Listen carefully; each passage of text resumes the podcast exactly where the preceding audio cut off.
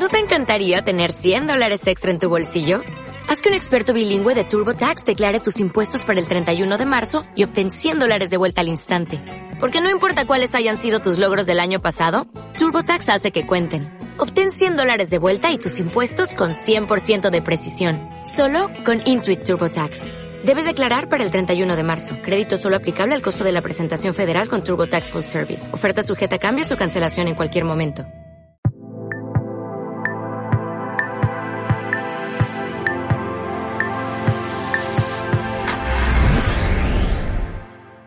¿Cómo crear contenido para tus lectores?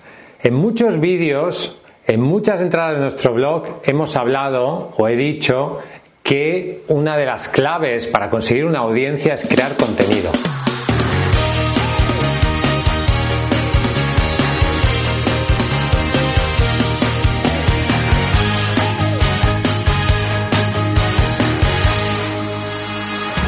Una de las claves para conseguir una audiencia es crear contenido. Tienes una audiencia, creas contenido, consigues una audiencia y la audiencia compra tu libro. Es la mejor manera de crear un público a largo plazo que pueda ir comprando todas las obras que produzcamos. En este vídeo te quiero explicar cómo crear contenido para tus lectores. Mi nombre es Roberto Augusto, soy fundador de editorial Letra Minúscula. Bienvenido a mi canal, el canal líder para escritores independientes en YouTube. ¿Cómo crear contenido? Bien. El libro no es suficiente. Muchos autores me dicen, Roberto, yo ya tengo el libro, ya he creado un contenido, el libro no es suficiente, el libro no es suficiente el libro no es suficiente para crear una audiencia. Yo tengo un libro, escritor de éxito. ¿Tú crees que el libro, escritor de éxito, es suficiente para crear la audiencia que tenemos en editorial letra minúscula? No. Hemos creado toda la audiencia que tenemos, miles y miles de seguidores en YouTube, miles y miles de seguidores en redes sociales, gracias al contenido. El contenido es la base de toda estrategia de marketing. Las redes sociales no crean contenido. Tú subes el contenido a las redes sociales y si no tienes contenido que difundir en las redes sociales, pues no sirve para nada estar en las redes sociales. Tienes que tener algo que darle a tu audiencia. Tienes que tener un valor que darle a tu audiencia. Y construir una relación con ese público. Y luego ese público pues puede comprar tu libro, tus cursos o lo que tú vendas. El contenido es la base de todo.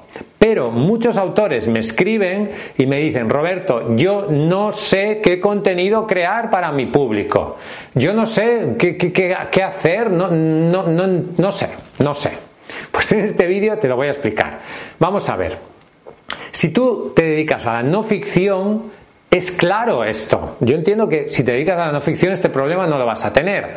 Si tú te dedicas, por ejemplo, has escrito un libro ¿Cómo mm, educar a tu perro? Pues tú puedes hacer un blog, un podcast, un canal de YouTube hablando de perros. Ah, es que no se me ocurre nada de perros. No se te ocurre nada de perros, pero si hay millones de temas que hablar de perros.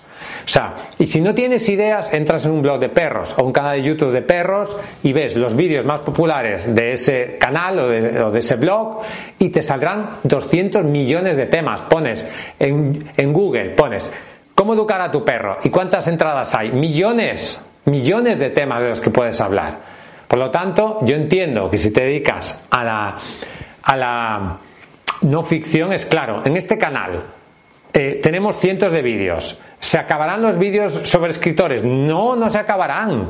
No se acabarán nunca. Podríamos estar aquí años, décadas. Yo podría hacer un vídeo cada día.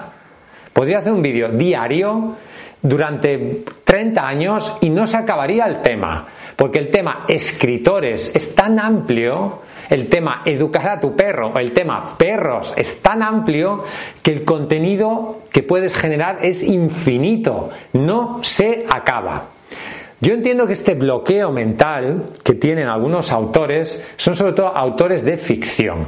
Gente que escribe, por ejemplo, novela, poesía y que no saben mm, de qué hablar a su audiencia. Vamos a ver. Si tú escribes no ficción, perdón, si tú escribes ficción, si tú escribes una novela, tú escribes una novela sobre un género, sobre un tema. Y ese género y ese tema puede ser inmensamente amplio. Pongamos el ejemplo que tú escribes novela histórica y que escribes novela histórica sobre templarios. Hace años estuvo muy de moda el tema de los templarios. ¿Cuánto se puede hablar de templarios? ¿Cuánto? ¿Cuántos vídeos se pueden hacer hablando de templarios? Se puede hablar de la historia de los templarios, tipos de templarios, pelis sobre templarios, series sobre templarios, otros libros sobre templarios. ¿Cuántos libros hay sobre templarios? ¿Cuántos? ¿Cuántos millones? Podrías hacer cada día una reseña de un libro sobre templarios en tu canal de YouTube o una entrada en tu blog. Se acaba el tema templarios, no se acaba. Ah, Roberto, pero yo no hago templarios, yo hago novela romántica. ¿Cuánto se puede hablar de tema romántico, novela romántica? ¿Cuánto se puede hablar de relaciones románticas? La pregunta que tú tienes que hacerte es ¿quién es tu público? ¿Quién es tu público? O sea, si tu público son mujeres entre 30 y 50 años que leen novela romántica, tienes que plantearte qué tipo de contenido le interesa consumir a ese público. Porque únicamente vas a construir una relación con, eh, o sea, solo con el libro, solo con el libro no vas a construir una audiencia. Necesitas crear más contenido. Puede ser que pienses que ciertos autores famosos, Ken Follett, Borges o quien sea, no, no construían contenido para su audiencia, pero esos son autores bestsellers de otras épocas. Hoy en día, y más si eres un escritor autopublicado y no tienes una audiencia, necesitas construirla. Y esa audiencia se construye con el contenido, con cosas que interesen, que aporten valor a tu público. Puede ser que haya algunos autores que cada libro que escriben sea de una temática distinta. Que tú hoy escribas una novela romántica, mañana escribas una novela histórica y pasado escribas una novela de ciencia ficción.